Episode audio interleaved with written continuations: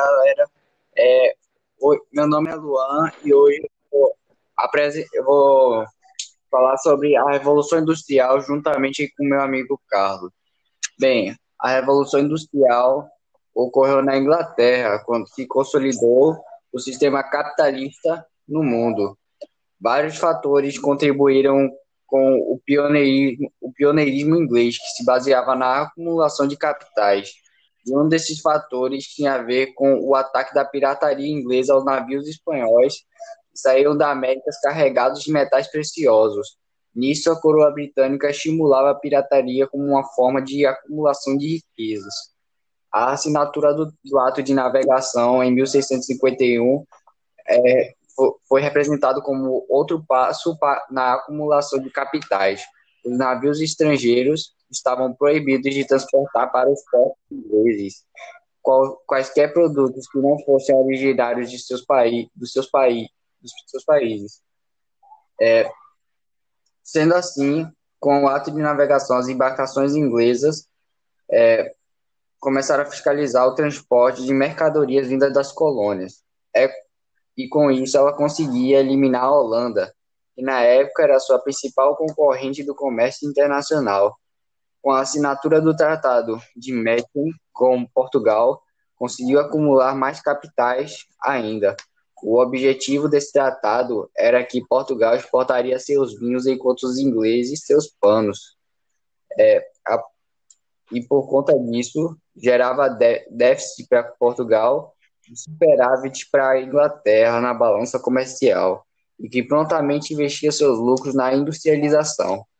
Outros fatores que acumularam capitais foram a exploração colonial, a produção de manufaturados e as práticas protecionistas inglesas, nas quais eram a cobrança de impostos alfandegários sobre produtos importados. Além disso, após a Revolução Gloriosa, a burguesia inglesa havia ganhado poder político no parlamento. Para atingir seus objetivos, os burgueses defendiam o liberalismo econômico, que era um conjunto de práticas que estimulavam a livre concorrência, o livre cambismo e a não interferência do, do Estado na economia. A partir do século XVII, em razão de uma série de decisões parlamentares, os campos ingleses passaram por um processo de cercamento, no qual as terras do, do Estado, que até então eram cultivadas por camponeses e pequenos proprietários, proprietários foram foram apropriados aos membros da nobreza e da burguesia, e por estarem interessados em obter lucros com a venda de lã para a manufatura têxtil, os novos donos de terra usaram-nas para a criação ovina, que era uma atividade na qual, na qual utilizava menos trabalhadores do que a agricultura, provocando desemprego no campo e, consequentemente, o êxodo rural.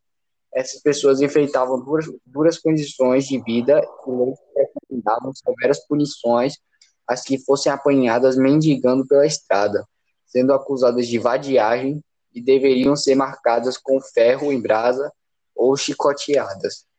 Com a crescente industrialização do século XVIII, parte daqueles desempregados foi absorvida como mão de obra assalariada nas fábricas e nas cidades, esses trabalhadores eram conhecidos como proletariado, sendo assim uma nova classe social submetida à exploração da burguesia industrial.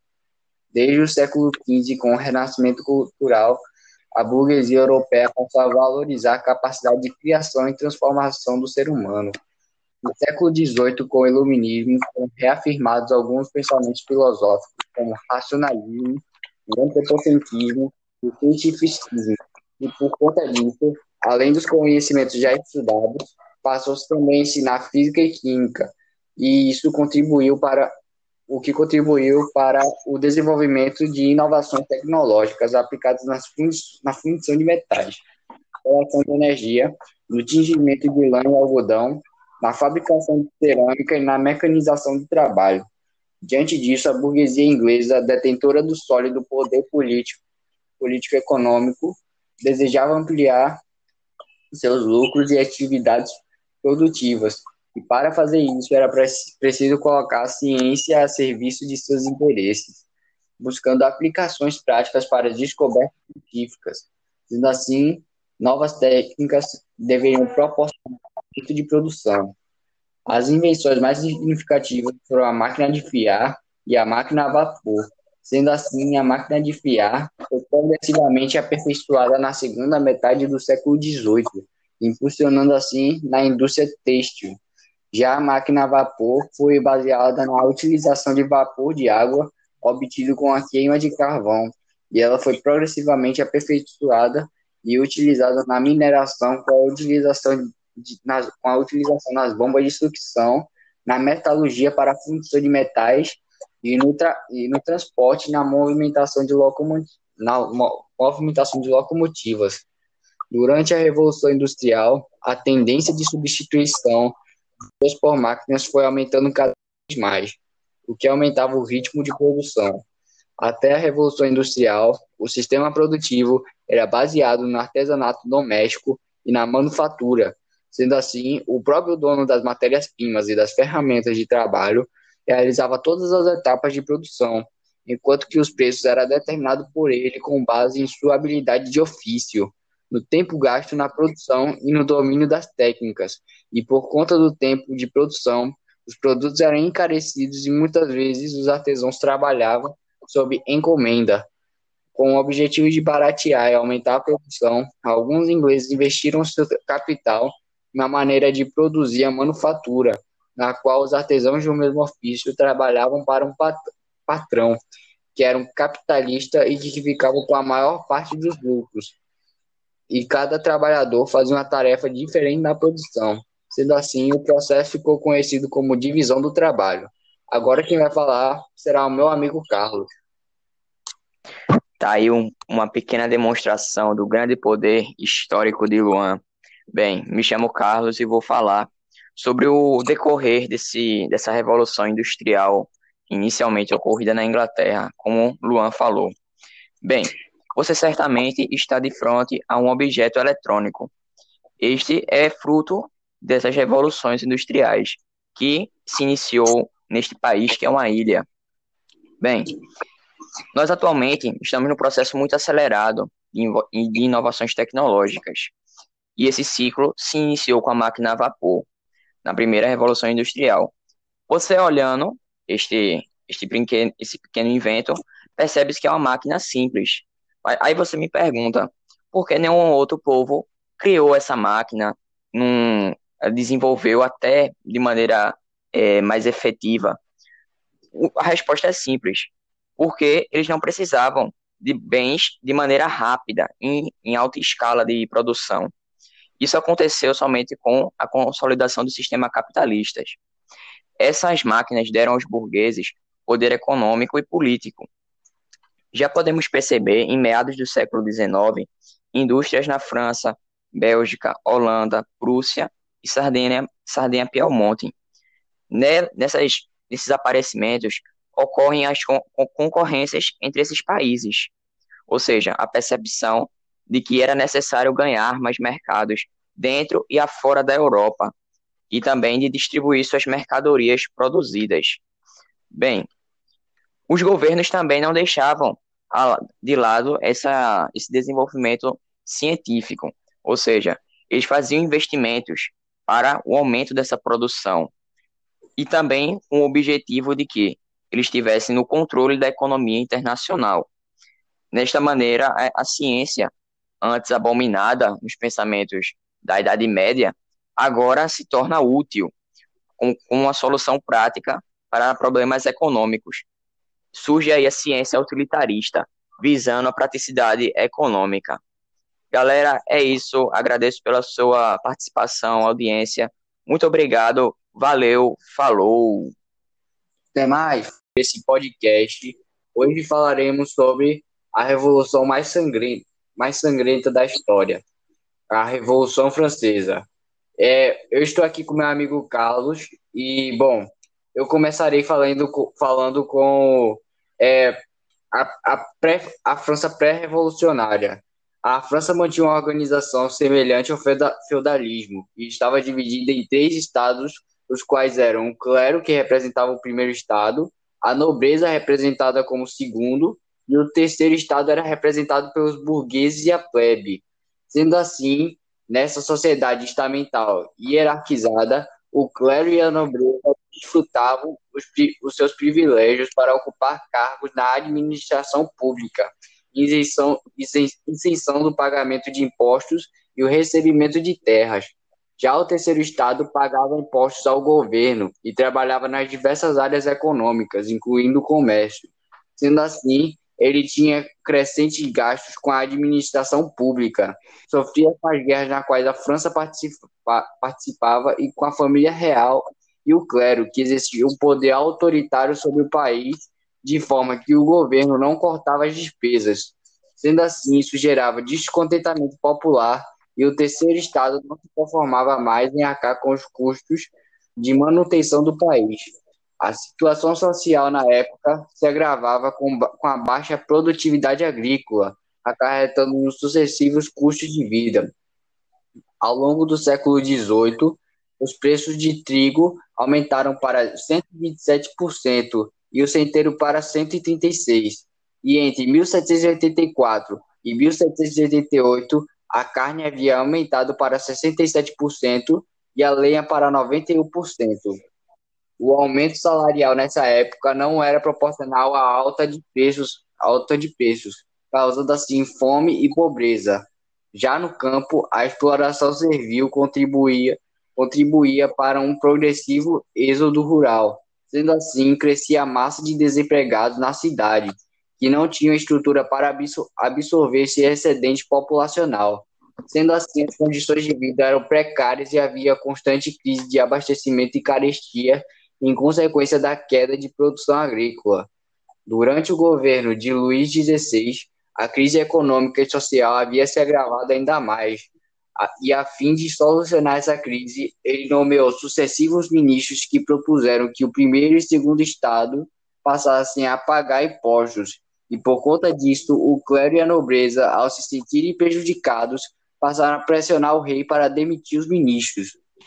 Problema da dívida pública ainda permanecia sem solução, desgastando a imagem do governo, e diante disso, o rei decidiu convocar os Estados Gerais, a qual era uma assembleia formada pelos três estados, e sua função era apresentar suas propostas ao monarca, a quem cabia aceitar ou rejeitar essas propostas. Provavelmente o rei Luís XVI havia feito a estratégia de dividir com os Estados Gerais, para encontrar saídas para a crise, apenas para ganhar popularidade, porque a última convocação dos Estados Gerais havia sido feita em 1614. Estados Gerais, o terceiro estado é a soma entre o primeiro e o segundo. Porém, isso não valeu de nada, já que foi decidido que a convocação seria pelo voto por estado e não por indivíduo, sendo um voto, sendo voto Sendo assim, independente da quantidade de representantes, cada estado tinha direito a apenas um voto, beneficiando assim tanto o clero quanto a nobreza, que defendiam interesses semelhantes. Sendo assim, o terceiro estado havia recusado voto por estado e se retiraram dos estados gerais, sendo apoiados por alguns representantes do clero, e em junho de 1789 eles formaram a Assembleia Nacional Constituinte, e tinha como principal objetivo formular uma constituição para a França com leis que limitassem o poder do rei e eliminassem os privilégios do primeiro e segundo estado. Quando isso ocorreu, o rei Luís XVI aparentemente havia aceitado o funcionamento da Assembleia Nacional Constituinte, porém impondo que representantes do clero e da nobreza também participassem dela. E mais uma vez, o monarca demitiu um ministro que defendia reformas tributárias no país causando uma intensa e violenta revolta popular, com participação das mulheres da queda da Bastilha, que havia carregado canhões e destruído a fortaleza considerada como símbolo do antigo regime francês, por ter sido utilizada como prisão política. A população parisiense, parisiense saiu às ruas para protestar e enfrentando a Guarda Real, enfrentando a Guarda Real e também invadindo a Bastilha e por conta disso, esse fato demonstrou o início da Revolução Francesa, a qual foi um longo processo de mobilização dos grupos sociais franceses que visavam promover transformações na organização político-social do país. Os camponeses invadiram as terras do clero e da nobreza, saqueando-as, incendiando-as, assassinando senhores e destruindo seus títulos de, de propriedades. A, a violência dos protestos demonstrava o grau de descontentamento com a permanência de alguns costumes feudais no país, como a servidão e o pagamento de impostos aos nobres e clérigos. Diante disso, a Assembleia Nacional Constituinte havia aprovado leis cujos objetivos principais era atacar os privilégios do primeiro e do segundo estados e extinguir os vestígios feudais na França. E como as dívidas públicas permaneciam, a Assembleia Nacional Constituinte havia aprovado o confisco de bens da, da Igreja para transformá-las em propriedade do governo. E por conta disso, os acontecimentos fortaleciam a Assembleia Nacional Constituinte, criando condições que abalariam o antigo regime. E em agosto de 1789 foi aprovada a Declaração dos Direitos do Homem e do Cidadão, que era um documento inspirado nos ideais iluministas.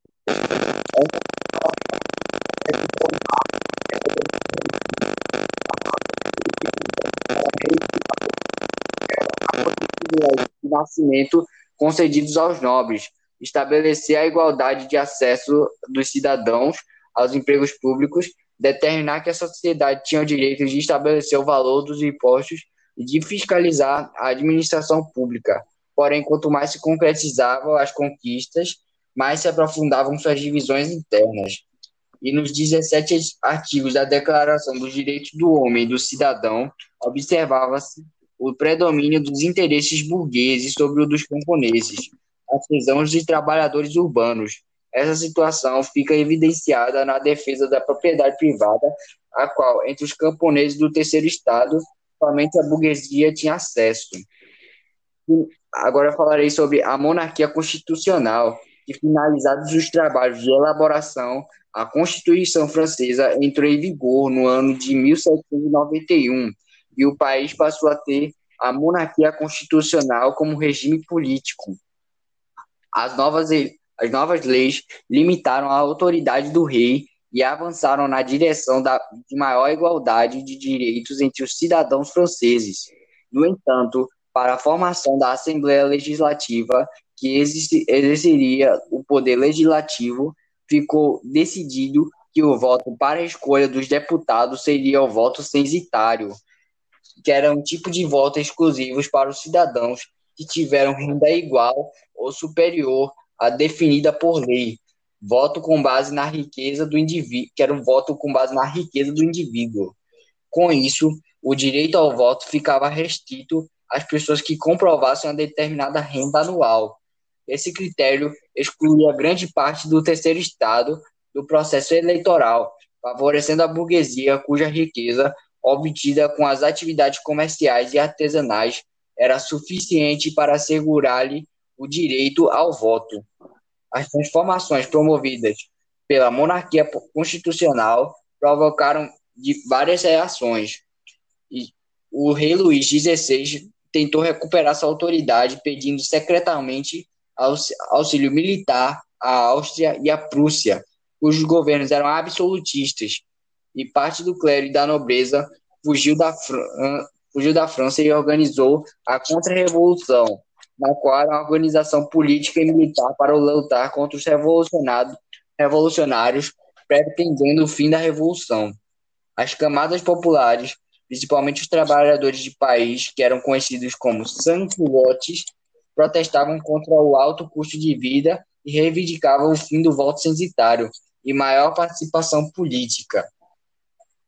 Por serem defensores da igualdade, da pátria e da república, tinham como inimigos os nobres, os monarquistas e os burgueses moderados. Em abril de 1792, a França foi invadida por exércitos austríacos e prussianos que, apo que apoiavam Luís XVI e os contra-revolucionários.